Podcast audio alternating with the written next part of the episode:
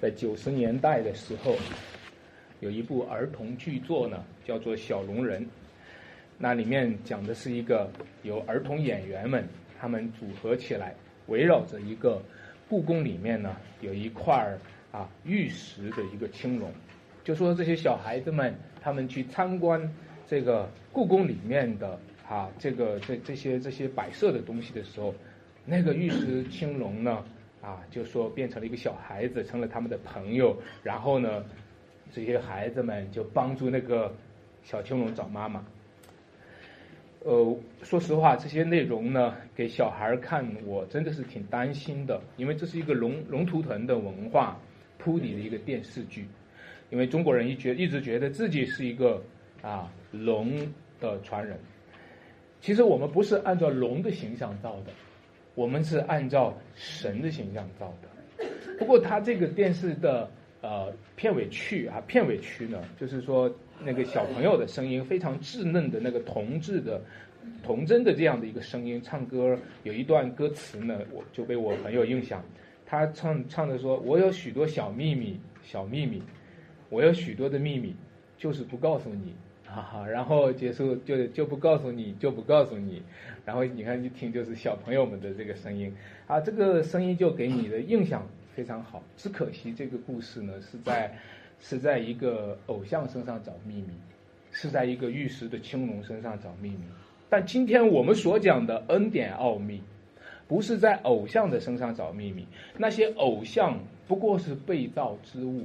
那些青龙也好，玉石也好，那个石头虽然很好啊，就像我们今天读经说到的红宝玉呀、红碧玺呀、翡翠呀、玛瑙啊，虽然很漂亮，但它不过是受造之物。今天我们讲的这个恩典奥秘呢，是爱子里的秘密，是爱子里的奥秘。这位爱子他是不能看见之神的像，他不是被造的，他是手生的，在圣经讲。上帝说：“你是我的儿子，我今日生你。”他是上帝首生的，在一切被造的以先，甚至圣经讲说他是神独生的儿子。独生的儿子呢，神就把他一切神性的荣耀、一切神性的丰富和一切神性的奥秘，都有形有体的在基督里面藏着。今天我们讲的就是一个在基督里面，在爱子里面所藏的恩典的奥秘，也就是在神的儿子耶稣基督里面的一个恩的恩典的奥秘。我从三个方面和大家讲哈。第一个呢，我讲的叫做标题叫做爱子的秘密哈。爱子就是不能看见之神的像，讲到神的儿子。他是不能看见之神的像，就是说，用另一处经文说，从来没有人看见神，对吧？但是他说，唯独父怀里的独生子将他表明出来。人不能够看见神，人只能看见神的儿子；人不能够看见神，人只能看见神儿子的那个神的像。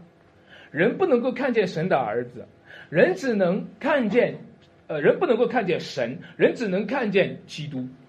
就是说，耶稣说：“人看见了我，就是看见了父。”那么，所以呢，他就这段经文说：“父怀里的独生子将他表明出来。”我对这个“表明”这个词儿呢，就有一点摸索哈。我小时候上课的时候，听老师讲课的时候，常常就听不懂一个词儿，就是说这篇文章表明了什么。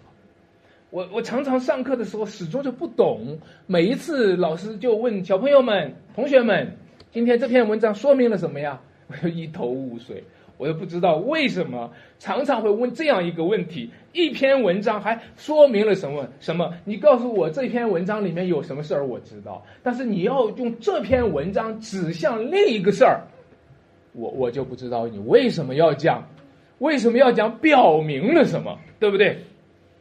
其实呢，每一次在课本当中问这个事情表明了什么，就是在用这个事情指向那个事情，这个事情指向那个事情，又是这个事情是什么？这个事情是可见的世界和可见的人事物，而那个事情是什么？那个事情是不可见的世界。他就是在问：当你看到一个文章里面讲了一些可见的人、可见的事、可见的物，这一切组合起来的时候，他在呈现着一个不可见的奥秘。那个那个可见的人事物，当你今天去阅读课文的时候，当你今天去过生活的时候、过日子的时候，当你今天和别人打交道的时候，你接触的一个个可见的人事物，其实它里面蕴藏着一个不可见的。一个世界呈现出来的知识，这个不可见的奥秘，你如果知道了，你就有知识。知识是什么？知识就是从可见的世界了解到一个不可见的奥秘当中呈现出来的一种形式。你若是接触了那个从可见世界知道那个不可见的奥秘的话，你就有知识，你就开始获得知识，获得真理。你甚至就获得真实，那个最终的真实。所以这段经文说什么呢？他说，刚才我们读到经文说，他在第六节哈说，是他荣耀的恩典得着称赞，这恩典是在他在爱子里所赐给我们的。经文说，这恩典是他在爱子里赐给我们的。那就是说，恩典呢藏在爱子里面，也就是说，上帝把他的儿子耶稣赐给了我们，让我们通过耶稣看见那不可见的奥秘，通过一个可见的一个人的成为肉身的一个名叫耶稣的人，来看见那不可见的道，因为他是道成了肉身，所以恩典藏在爱子里。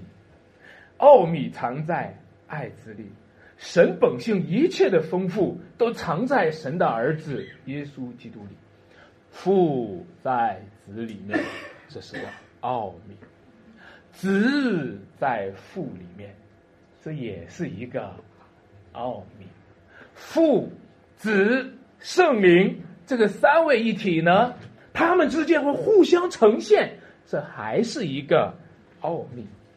神本性一切的丰富都在爱子里藏着，都在基督里藏着。所以三位一体的关系，它是一个恩典的关系、爱的关系和奥秘的关系。你知道为什么上帝爱我们吗？你知道为什么吗？你知道为什么吗？因为三位一体中间呈现的就是一个爱的奥秘。你知道为什么神爱我们？为什么神拯救我们的时候是用恩典来拯救我们，而不是用律法来拯救我们？为什么神今天不是吩咐一个律法条件儿说，哎，谁遵守了这个律法就可以得救？神没有这么做，是吧？神不是用神不是用律法说，好，你们如果遵守守全了这些律法就得救，守不全就没门儿。没有这样说，没有这样说，或者说这样说只是一个。行使律法的行使，在这律法背后藏着一个恩典，就是说，你不管有没有守住，你你需要得到的是一个恩典。为什么神是用恩典给我们呢？为什么神今天不是用律法给我们呢？因为，因为三位一体之间的奥秘就是一个恩典的奥秘。天父对儿子，你知道怎么对待的吗？是恩典。儿子对天父是怎么对待的吗？是恩典。你知道圣圣父和圣子的关系，圣父、圣子、圣灵的关系是什么关系吗？是恩典。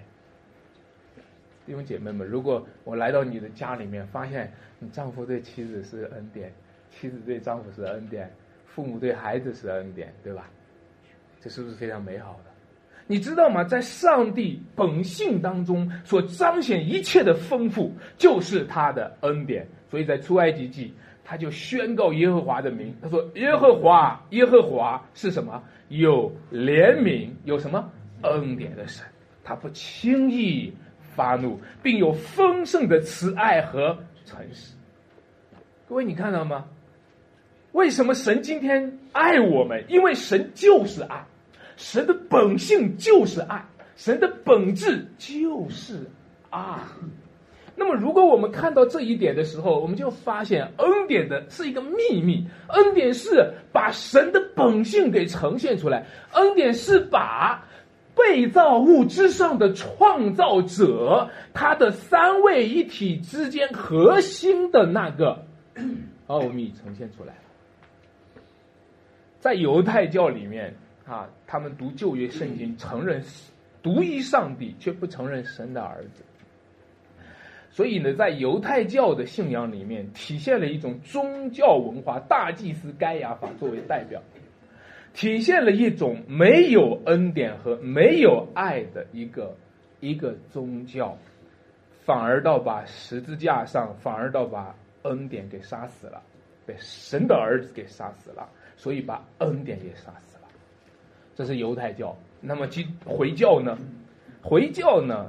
也是一个独一上帝的信奉啊！回教徒宣宣称说，他们宣称他们信靠独一的上帝，名叫阿拉。他们也同样的不承认上帝的儿子，他们只承认耶稣是个先知，他们不承认耶稣是神的儿子。所以回教徒表达的一神论，仍然是表达着一种专断和一种独裁。回教徒最后就演变成今天在世界上一种恐怖主义的毒瘤。为什么？因为他们的神观不是爱的神观，因为他们的神观里面没有三位一体，因为他们的神观里面没有父子圣灵的一个爱的恩典的奥秘，所以。在第六节，这个经文说：“这恩典是他在爱子里赐给我们的。这恩典是他在爱子里，爱子在原文当中，它也叫做蒙爱者。就是说，亲爱的弟兄姐妹们，没有神的爱子，就没有任何的蒙爱者。你知道这个世界需要爱，对吧？只要人人都献出。”一点爱是吧？世界就变成什么美好的人间？我我我先不说他一点爱，我是觉得不够的。我们先不讨论他这个。你也承认世界需要爱是吧？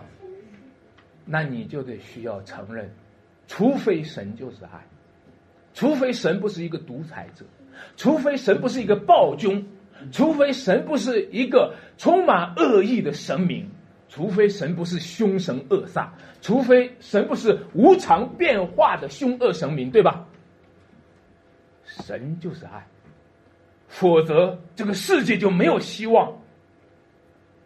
所以这个经文讲出来说，恩典是在爱子里赐给我们，就是说爱子显明的时候，就是恩典显明的时候；爱子显明的时候，就是神之爱显明、天赋之爱显明的时候。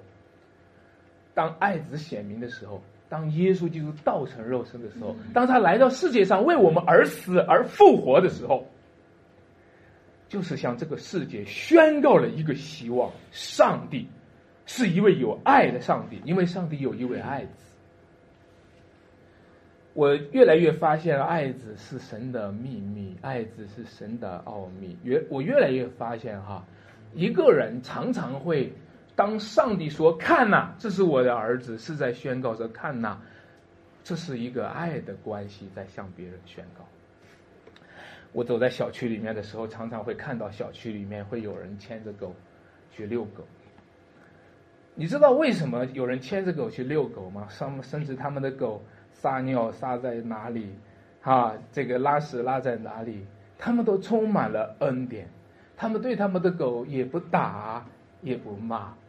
那些常常那些有钱的、那些漂亮的、那些高冷的那些女子，他们对他们的狗也不打也不骂，耐心的给他们处理的。我就是发现一直一个不均衡的现象，就是很多的母亲、很多的父亲对他的孩子是又打又骂。我就想说一个，如果那些有钱的女主人去遛狗，或者抱着一只猫，又给他们洗澡，又给他们挠挠痒痒，他们是那么的去施展他们的恩典，来他显出他他拿出他的猫或者他的狗，就像拿出他的爱子一样。他要显明他的恩典。我就要对着我们教会的每一个弟兄姐妹，每一个做父亲、做母亲的，你们要更加坚定的，比他们更加坚定的去在你们的爱子和你们的孩子身上显明恩典。你知道吗？上帝他就是这样显明他的儿子的，他就是显明他的儿子。他说：“看呐，这是我的儿子。”他抱着他的儿子，他显明。这是我的爱子，显明，这就是恩典，恩典的秘密都在这里。我妻子前两天她说，前些天她都说，她说这些年我发现我照的每一个照片都不是我一个人的。你们知道旁边有个谁哈？啊，我我没说你啊哈，反正是。他说：“这些这些年来，我照的所有照片，你看一个一个照片都不是我一个人。的确是这样啊！我也在想，我从我的朋友圈，我我还没有真的查，我发现我也在朋友圈晒照片的时候，几乎没有晒过我一个人。不过我发现你可能晒的是一个人哈，我也尊重哈。但是我为什么我发现，其实我是蛮。”我还是蛮喜欢照镜子，蛮喜欢自拍，蛮喜欢臭美的一个人哈。但是呢，这些年呢，我开始慢慢的越来越照片上很少发我一个人的。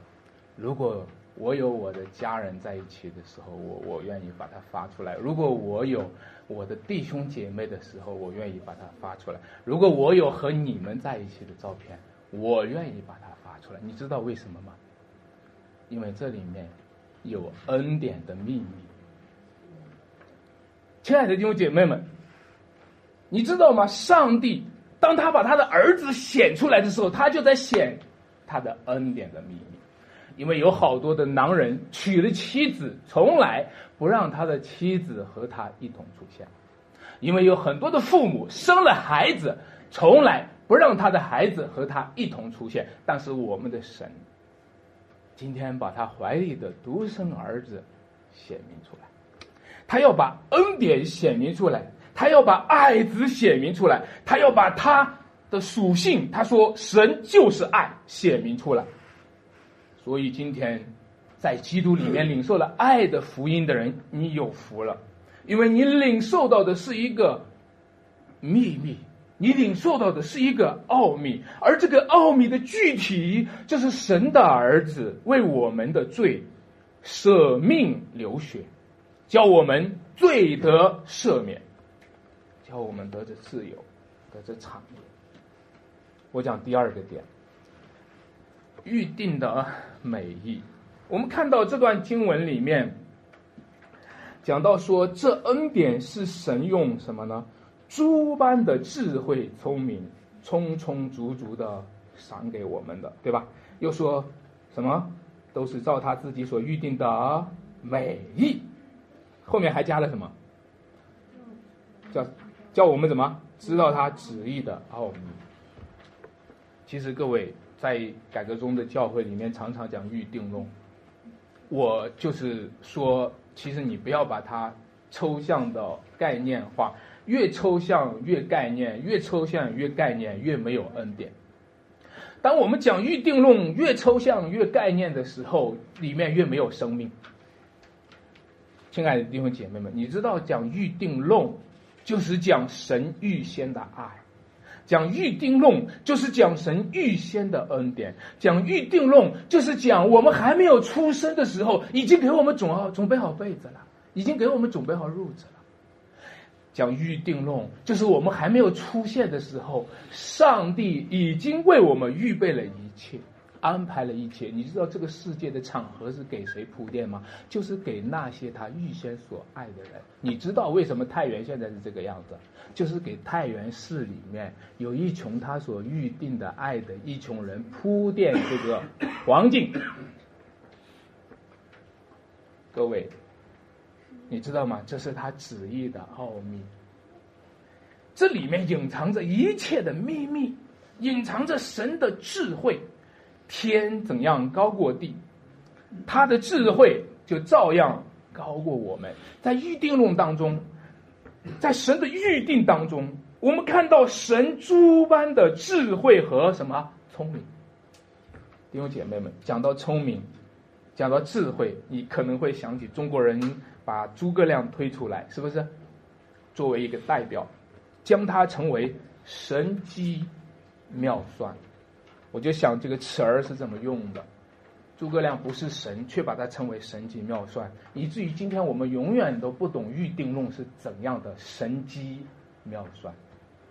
神真的是神算子，神真的是神机妙算，神真的是什么都算到了，神就算到了你什么时候出生，神就算到了你什么时候要成长，你就要遇到什么人，神这一切都算好了，定种了，按着他所定的时间。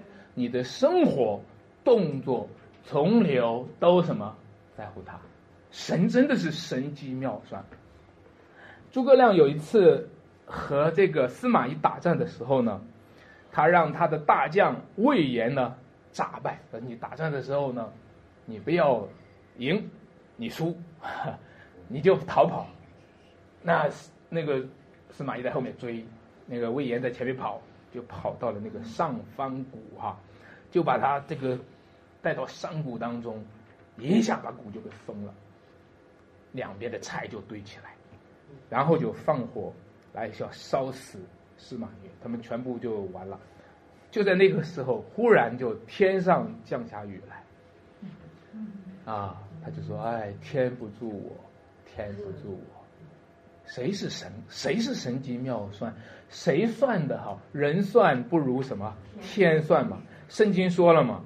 耶和华使列国的筹算归于什么？无有，是众民的思念无有功效。但是他的筹算却永远立定。神机妙算这个词儿呢，归给人就是一个僭越。神机妙算。这个词儿都是把人当做神的一个文化和一个民族，他留下来的一个拜偶像的记号，在没有神的属性的人身上，如果你把神机妙算归给他呢，我觉得在这个时代，你不如把神机妙算归给一个机器，因为今天你拿计算机算的时候，比任何一个人算的都快，是不是？诸葛亮来了也算不过他。啊，你今天拿着电脑、拿着计算机算的时候，任何一个人你都算不过计算机。结果这个世代是一个计算机世代，这个世代大家都越来越哦，我更可以夸口了，我们比诸葛亮还厉害。我们是神机妙算，结果呢，这群神机妙算的人就失去了作为人的本真。给你讲个笑话。讲完了，你们不笑也没关系哈。所以有一个客服，你们知道什么是客服吧？那打电话的时候就接电话的啊，接电话，半夜的时候就接到一个电话，啊，对方打电话的时候，你刚刚开始的时候，所有人对客服都充满了好奇。打他说我半夜睡得很沉，忽然就接到了客服的电话，我打电话，他说。请问你有什么需要帮忙的？他说：“喂喂，请问你有什么需要帮？喂，你是真人吗？你是真人吗？啊，也就是说，所有打电话的人都把客服呢，他不太确定，那个人那么温柔，那个人讲的话那么标准，是吧？他究竟是不是一个真正的人？让我告诉你，今天所有上班的人。”和这些客服越来越像了，别人越来越不太确定这是不是一个真人儿。今天所有当官儿的人，所有考公务员的人，越在公共部门，越在正式机关里面的人儿，越来越不太确定这是不是一个真人儿。弟兄姐妹们，这个时代所追求的神机和妙算。已经追求的失去了人的本真，除非你承认我是一个有限的人，承认我是一个被造的人，承认我是一个软弱的人，承认我是有失败的人，承认我是一个有罪的人。除非你承认，其实我常常会跌倒，我常常会失败，我常常甚至发脾气，控制不了自己的情绪。甚至被罪牵引、被罪诱惑，甚至会做出砸锅的事件来，你才能够恢复了我们基本的人性，然后让上帝的恩典、怜悯在我们身上，使我们成为一个新造的人。各位，你看到吗？上帝在永恒里预定的救恩，唯有他是神机妙算。上帝在永恒里面预定了他旨意的奥秘。他在万事以先，他所预定的这一切是神机妙算，他他所预定的叫奥秘。什么叫奥秘？奥秘就是说，它是个秘密，它是一个国家机密还高的天国的机密。国家的机密是不允许泄露的，是吧？你泄露国家秘密是个罪。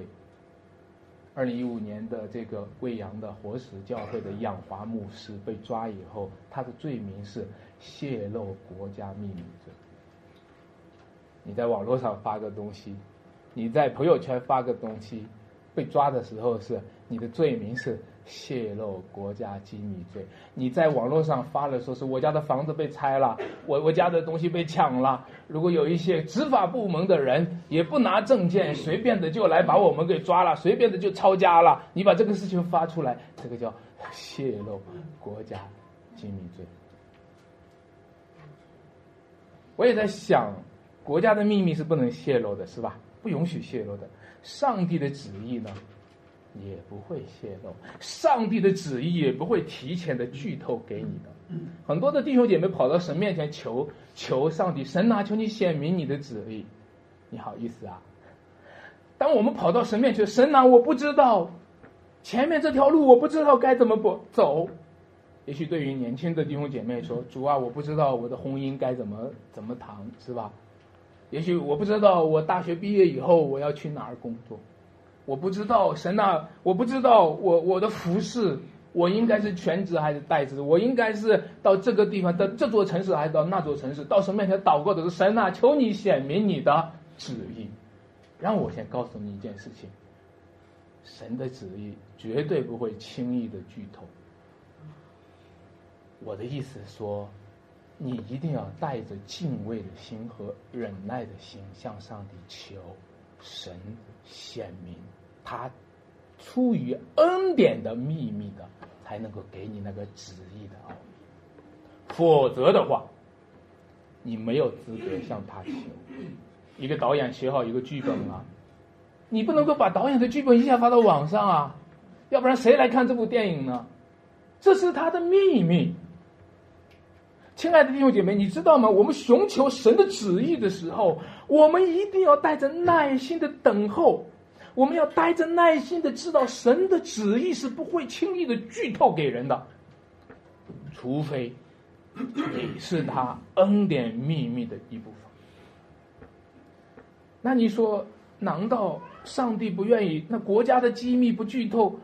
当我分析了国家的机密不剧透的时候，今天你知道吗？过上一百年，过上五十年，那些档案就会陆续的解封，那些国家里面的国家级的档案就一个一个解密解密。现在大家都开始解密，当时候江青是一个什么人？哈，大家都在解密这些档案。那么，为什么上帝的秘密，难道也是像国家机密机密一样不能解密吗？不可告人吗？所有的机密让我说，所有的包括国家的机密，为什么不可告人？其中有一个很大的原因就是，我们的机密都是罪人的秘密。你其实你不用完全的要求解密，你只要了解你自己，你就能够了解这个世界上最高的机密，因为你有很多不能告人的事，你就知道这个世界上。任何的高级的部门一样有很多不能告人的事情。那你说，为什么上帝也不告诉我们呢？难道上帝也不可告人吗？不不不不不不不，让我来说，其他人不能告人的秘密是他们的罪。上帝不告人的那个秘密是胜过罪的恩典。亲爱的弟兄姐妹，你知道不知道，上帝一切的奥秘最终被揭开的时候，哦，你你的你的秘密是什么？最终打开是个罪，他的秘密打开是个罪。哦，原来你是这样的人。唯有上帝的秘密，你打开的时候是什么？是恩典啊！原来你上帝，你要给我们预备的是一个意外的平安。原来你不告诉我们，有一天忽然显明出来，你给我们预定的是一个美意，啊，主啊！所以我们感谢上帝，因为在这个世界当中，大家对美意是很陌生的，因为大家在这个世界上充满了恶意。我常常遇到别人的恶意，有时候跟人家谈了几句话，就发现感觉到有时候感觉到一种恶意，心里挺受伤的。有时候和人打交道的时候，几句话下来就发现，或者说不是几句话，过了一段时间，你发现原来是带着这样的意思，你就很受伤，是吧？你就想不到你心里是存着这样的意思，你怎么可以把你的弟兄，你怎么可以把你的朋友，你是这样对待他？你心里你是这个意思啊？你什么意思啊？你就是恶意啊！但是弟兄姐妹们。我们习惯了遇到这个，相信这个世界都是充满恶意的，不习惯上帝充满美意。我们习惯了相信这个世界上最后的底牌叫罪恶，就是不习惯相信上帝最后的底牌叫恩典。我不习惯这个，我们习惯了相信这个世界上有阴谋论。很多人都是带着阴谋在操控一切，我们不习惯相信上帝那里有真理的得胜和意外的平安。大家都知道，手机上有一个抖音的软件，充满了小视频啊，很多人都喜欢刷抖音的视频。我担心看抖音的人能不能看懂圣经啊，因为抖音上充满了恶意的视频。充满了恶作剧的视频，在抖音上充满了，他故意施个什么东西让你摔一跤，让你跌倒，然后呢，你就看到在抖音上那个几分钟不到一分钟、两分钟的视频里面，看一个人怎么样摔倒的时候，一下摔的一个很惨的那个样子的时候，摔个嘴啃泥，然后，那抖音里面就出来一个刺耳的笑声，哈哈哈哈哈哈哈，是吧？我真的等很担心看抖音的人看长了能不能看懂圣经，因为你看抖音看多了，就看惯了恶作剧，你就会相信这个世界最终就是一个恶作剧，这就是好多人不能信主的原因。好多人不能信主的原因就是他们认为世界的背后的一个上帝，就是像抖音的作者一样的那样的一个上帝。但是你你相信吗？今天告诉你。上帝的底牌揭开是恩典，上帝的底牌揭开是美意。这个世界上很多人享受那种刺耳的笑声，在箴言书说，愚昧人的笑声，好像锅底下烧着的荆棘的爆声。这个世界上很多人在享受那种刺耳的笑声和一种恶意的快感，但是你不要跟他们一起笑。免得你不能够与主一同背十字架，你不要跟他们一起笑，免得你和他们认同了那种快乐，就不能够认同主耶稣基督的苦难。我讲到这里，很可能你就会说：“安传道，你老是讲十字架，你老是讲与主同背十字架，受苦难太悲情了。”我们基督徒也需要轻松啊，对吧？我们基督徒也需要幽默啊，我们基督徒也需要娱乐呀。那好吧，让我和你轻松一下。你现在看看那个恩典的奥秘，里面藏着的喜剧。你们知道为什么上帝会容许恶人那么邪恶吗？你知道为什么吗？这本身是个奥秘，上帝容许恶人邪恶，这是他旨意的奥秘。你说上帝啊，为什么这个世道这么黑暗？这是个奥秘，这不剧透给你。上帝啊，为什么环境这么艰难？这是个奥秘，这不剧透给你。但是你有一天会发现，所有邪恶的恶人，都掉在他自己的网里。在那一个时刻，你忽然发现恩典是个喜剧，你忽然发现哦，所有邪恶的人他有多邪恶，他有多败坏，他最后掉到他自己的网里的时候，他也是有多可笑，有多荒唐。亲爱的弟兄姐妹们，你看到吗？上帝他也在恩典里创造着一个喜剧。这个喜剧，你在恩典当中你也看过悲剧了，经历过与主一同受苦，你也在恩典当中看到喜剧。你将会看到那些邪恶的人怎样，他扔起石头来砸在他自己的头上。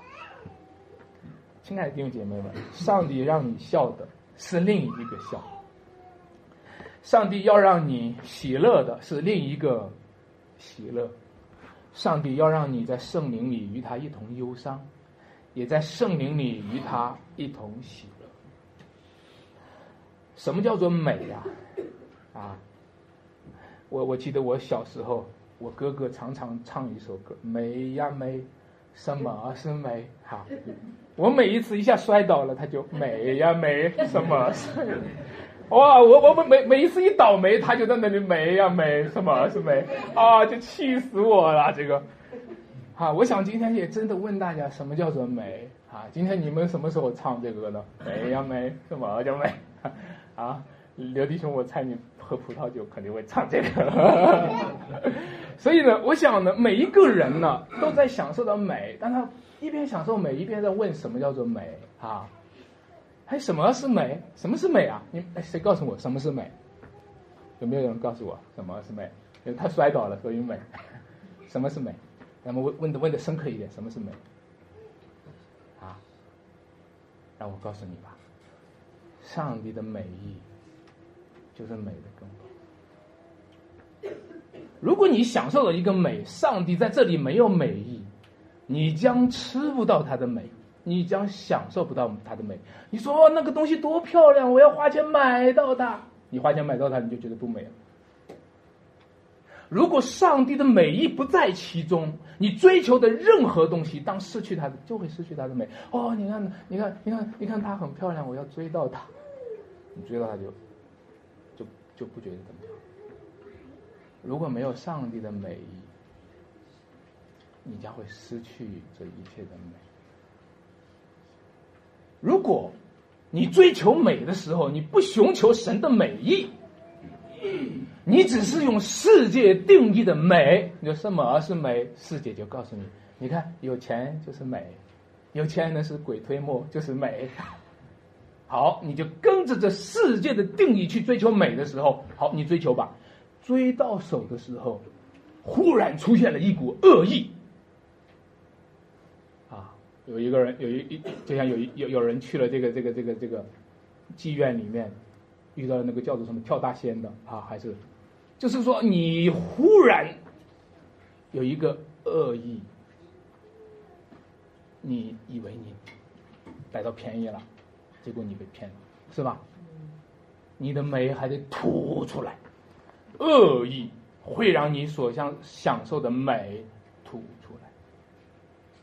你知道什么叫美吗？美就是神的美，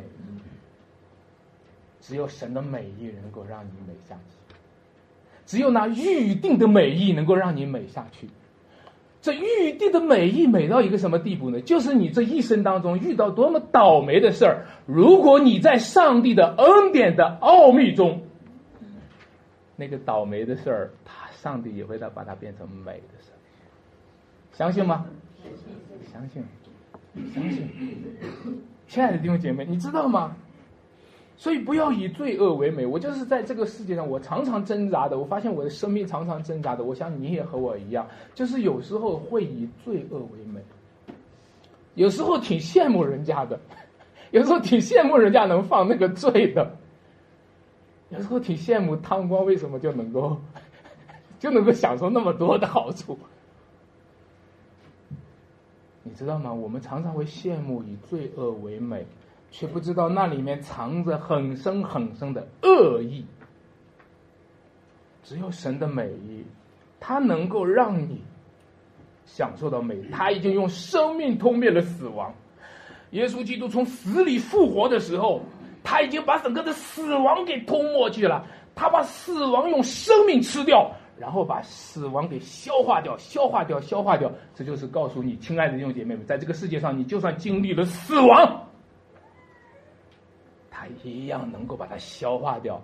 恩典的奥秘能够把死亡变成美意。阿门。阿门。感谢上帝，这是一个很奇妙的事儿。世界充满了恶作剧。所以这一代人呢，相信神的美意需要有信心。世界充满了恶作剧，所以对这一代人传福音的时候，挑战我们的信心会更多。世界充满了恶作剧，所以呢，可能我们很多我们的良心上需要修复的那个部分需要更多。除非你相信了爱子里面恩典的奥秘。除非你相信了神在爱子里面赐给我们的恩典，都有他旨意的奥秘，都有他预定的美意，你就会发现，十字架会颠覆一切，十字架能够把最糟糕的、最没有价值的过去也把它给复活了。亲爱的弟兄姐妹，让我们真是把我们放在这里去享受它的美意。第三个，终极的目的。上帝永恒的奥秘呢？它是在时间中展开的。如果你问什么叫时间，哈，我们现在讨论的真的是很深刻的题目啊，因为只有圣经能够光照到这个。什么叫做时间？时间和永恒是什么样的关系呢？让我说，时间就是永恒得以展开的大画卷。你看到？一张一张画画出来的时候，它逐步展开，逐步展开，逐步展开。时间就是一个大画卷，它把永恒的奥秘逐步的展开。随着时间慢慢慢慢慢慢的挪移，随着时间慢慢慢慢慢走，奥秘在一个一个揭开，永恒的旨意在一个一个揭开揭开。当我们刚生了孩子，我们当然不知道这孩子是谁了，对不对？等到你时间走走走，十年二十年，这孩子是谁你就知道了，是不是？奥秘正在揭开，所以呢，我们看到神正在用时间这个逐步的这个大画卷，将隐藏的秘密展开。所以这个经文就讲到第十节说，要照所安排的，在日期满足的时候啊，这个词儿，在什么日期满足的时候。当这个时间一直展开展开，就像一个画卷一样，一直展开到最后，时间已经全部展开了，日期已经满足了。这个时候，时间就要停止了。这个时候，时间就要结束了，因为时间受造的意义就是展示永恒。时间受造的意义，就是要用时间的受造的时间框架，把一个非受造的永恒旨意呈现出来。在那个时刻，日期满足的时候，就像一部电影走到剧终的那个时刻，你知道吗？一切都要水落石出，隐藏的事没有不显明的，对吧？你你们在暗中所做的事。没有不被人知道的，所有的秘密都要在那个时候解密，所有的奥秘都要在那个时候闪亮登场。亲爱的弟兄姐妹，谁是时间的主人啊？让我问你，谁是今天这个主日的主人啊？就是主，主是主日的主人，主就是那个主的日子的主人。主就是一切时间的主人，主也是永恒中的主人。所以，当主来的时候，当时间满足的时候，主就来了。主来的时候，天上的、地上的所有的一切、所有的，都要在基督里同归于什么？因为他是主人，他时间主人，他是永恒的主人，他是。天上地下所有一切的主人，中国人一直追求天人合一，中国人却从来没有提过天的主人是谁，也没有提过人的主人是谁。如果天和人没有一个共同的主人，天人能合一吗？所以，好多的道家的那些半仙们，去修炼自己，希望自己修炼的天人合一。好多在那些修道的人，那些没有道路、没有真理、没有生命的人，想要自己修个道路，想要自己发明个真理，想要自己把自己修炼成长生不老。想要让自己取代基督成为道路、真理、生命，他们就修炼啊，修炼啊，他们就不断的炼丹啊，吃药啊，最后修炼修炼的成了半仙。你知道什么叫半仙吗？半仙就是吊在半空中，半仙就是两边都不是人。亲爱的弟兄姐妹，你知道吗？天人合一，一定要找到天的主人。一定要找到人的主人，天人合一。一定要找到天上的神，道成了人。他是完全的神，又是完全的人。他就是神人之间唯一的中保。想一想，我们今天不要说天人合一了，我们都是人，我们人和人都不能合一，对不对？我就是这个家庭的主人，就我发现我这个家就合一不了，是不是？你发现没有？今天如果没有耶稣基督，没有基督开辟的那条路，那条唯一的路，我们不但不能够同归于一，我们反而到同归于尽了。你看到吗？有一家四口一起服毒，我昨天看到的新闻，一起服毒，啊，一一家四口一起跳楼。你看到吗？这个就是我们不能够同归于一，我们只有同归于尽。大家在家庭里是这个样子，在这个世界上也同样是这个样子。我们一起的人类命运的共同体，就是大家天塌大家死，没有希望。亲爱的弟，什么叫同归于一呢？同归于一的原文当中。它它的原文词汇里面有总结、联合、加总、总合在一起。你想一想，这是不是一个奥秘呢？同归于一，就是要把所有天上地下所有的一切都总合在一起。一加一等于二，这不是奥秘对吧？小朋友也知道是吧？一加一等于二，这数学上基本的题目。那让我们想一想，算一算天上地下所有的合一加起来的话。是多少？啊，天上的星星加起来是多少？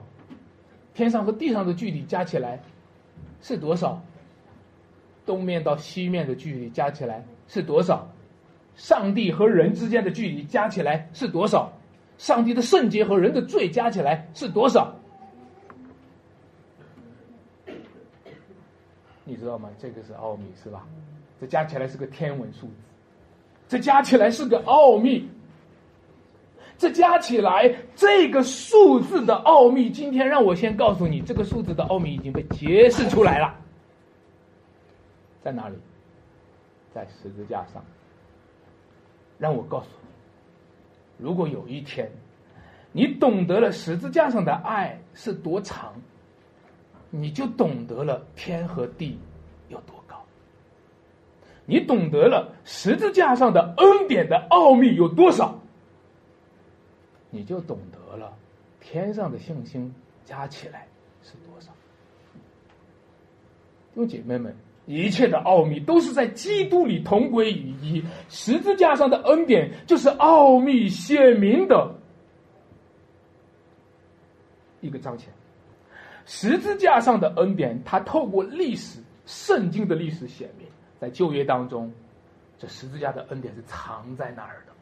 只是给你一个旧约的律法，让你遵守律法，到新约显出来了。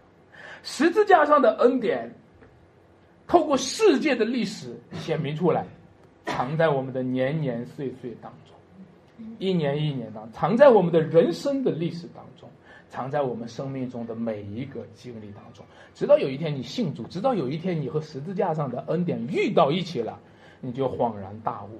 原来我人生当中的所有的一切，在这个时候揭晓了这个秘密。亲爱的弟兄姐妹，等到耶稣基督的再来，等到主的日子降临，等到神的国降临，一切的答案都揭晓了。所有暗中的事情，我们都知道了。每一个罪人，他的犯罪，都要在主那一天，都叫我们都显明出来，都被曝光出来，都被人知道。每一个有罪的人，不管有多么虚假，在那个时候都要曝光。但最重要的是什么呢？基督显现的时候，恩典也显现出来。基督显现的时候，不仅审判显现出来，基督显现的时候，恩典也显现出来。基督显现的时候，就把万古之先的爱显现出来，也把最终一直到永恒的恩典，还有他预定的那个旨意。最终也给我们显现出来。我们今天领受的，就是一个恩典的秘密。我们一起来祷告。主，我们感谢赞美你，谢谢主，今天在这个主日，使我们来触及你这啊伟大的真理，使我们触及你那永恒的真道。这真道成了肉身，来到世界上。用血和肉做成救赎，这真道成了肉身，成为一个活生生的人，与我们接近。主啊，这真道成为了肉身，成为一个活生生的拿撒勒的耶稣基督，救我们脱离罪恶。我们带着感恩的心说：“主啊，我们要领受这恩典，领受这秘密。我们开始知道我的生活都不是偶然。”在我身上的这一切都不是偶然，我遇到的任何事情都不是偶然。我生在这样的家庭里面，有这样的父母，我又后来结婚，又生了儿女，这都不是偶然，这都在你永恒的爱和计划、你的恩典的秘密里面藏着。主啊，我期待你给我解答这一切。我期待有一天你亲自用恩典讲述我的故事，让我懂了这故事，我也能够分享这恩典的故事，和我的弟兄姐妹分享，和我的亲戚朋友分享。亲爱的主啊，让这恩典揭开的时候，让更多恩典之下被拣选的儿女被找回来吧。主啊，我们期待在我们这卑微的小群体当中做你那奇妙伟大的工作。感谢赞美主。我们的祷告，奉靠主耶稣基督得胜的宝贵名求。